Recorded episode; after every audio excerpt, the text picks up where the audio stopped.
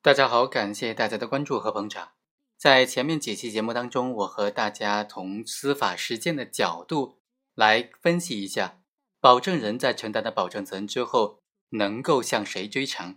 能够同时向债务人追偿和其他保证人追偿，或者是说只能够分开的向债务人追偿和向其他保证人追偿。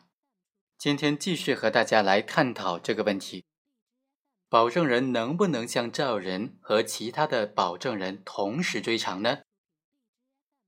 二零一三年的七月五日，甲向乙借了一百万元，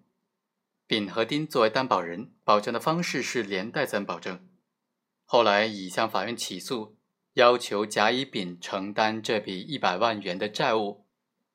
无奈之下，丙就向乙偿还了本案的本息一百六十万元。乙则撤回了诉讼，现在丙向法院提起诉讼，要求甲和丁共同承担他已经支付的款项一百六十万元。本案的争议焦点就是，保证人在承担了保证责任之后，能不能同时向债务人和其他的保证人来追偿呢？第一种观点就认为，担保法第十二条规定，同一个债务有两个以上保证人的。保证人应当按照保证合同的约定来承担保证的份额，承担保证的责任。没有约定保证的份额的，保证人承担连带责任。债权人可以要求任何一个保证人承担全部的保证责任。保证人都负有担保全部债权实现的义务。已经承担保证责任的保证人呢，有权向债务人追偿，或者。要求承担连带责任的其他保证人清偿他应当承担的份额。基于这个法条的规定呢，法院呢就应当适用这个规定，向求偿权人阐释说明，并让求偿权人自己选择：你是要要求向债务人追偿全部的款项呢，还是要要求其他的保证人承担相应的份额呢？第二种观点就认为啊。担保法司法解释第二十条就规定，连带共同保证的保证人承担了保证责任之后，向债务人不能够追偿的部分，由连带保证人按照内部的约定比例来分担；没有约定的呢，就平均分担。所以啊，法院应当先由债务人偿还，偿还不能的部分，再由其他的保证人承担相应的份额。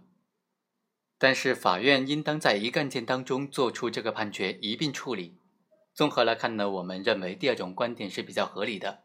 首先，如果按照担保法的规定，已经承担了保证责任的保证人有权向债务人追偿，或者要求承担连带责任的其他保证人清偿他应当承担的份额。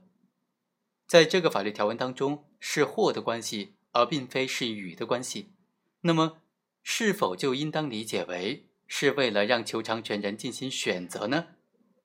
但是啊，这个求偿权人呢，他本身并不清楚债务人和其他保证人他的清偿能力以及财产状况，所以就很难做出选择。求偿权人如果选择的债务人，在判决本身而言呢是比较容易的，但是就执行程序之后，一旦债务人没有可供执行的财产，或者可供执行的财产根本不足以清偿他的债务的时候，求偿权人也因为当初的选择丧失了对其他保证人的追偿权。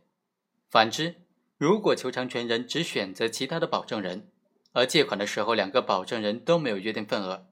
求偿权人所能够得到的只是已经履行债务的百分之五十，从而使得求偿权人的权益难以得到保障，难以得到实现。至于他起诉了其他保证人之后，对债务人还有没有诉权呢？是否属于一事不再理的问题呢？这又是另外一个问题了。第二，如果按照担保法司法解释的规定，先由债务人来偿还，偿还不能的部分由其他保证人承担相应的份额，在这种框架之下，会不会引发这样的问题呢？比如说，应当怎么样认定向债务人不能追偿的问题？我们认为啊，应当解释成就债务人财产依法强制执行没有效果，这就包括执行结果不能够清偿债务。或者不足以清偿债务的情形了，比如说债务人没有可供执行的财产，也或者拍卖债务人的财产仅仅能够清偿一部分债务，也或者债务人虽然有财产，但是不知去向。第二，会不会使得执行陷入死循环呢？追偿一旦进入执行的话，如果求偿权人能够向债务人追偿到位，那么问题就解决了；如果不能够向债务人追偿到位，就会执行其他保证人，而且只能够执行债务人不能清偿的百分之五十。如果通过执行其他保证人承担相应的份额，或者只承担了相应份额之后，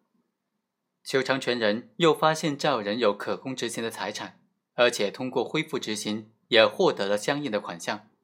这种条件之下，会不会使得其他保证人产生异议呢？他们已经履行债务的份额超过了现有债务人不能清偿的百分之五十。我们认为啊，这种情况基本上是不会发生的。因为其他保证人履行债务的相应的份额的时候，已经获得了和求偿权人同样的追偿权，在这种框架之下，其他保证人的权益也就同样得到了保护了。另外，在共同追偿的时候，是否参与分配，应当兼顾公平的原则，尽量的使各个保证人都承担均等的债务。加之债务人本身是正常持续的，撇开债务人向其他担保人追偿，恐怕是有所不妥的。最后呢，我们再来看看本案。从方便诉讼的角度来看，应当尽可能的在一个案件当中解决所有的问题，不应当把案件拖延和复杂化，也不应当留下再诉的尾巴。好，以上就是本期的全部内容，我们下期再会。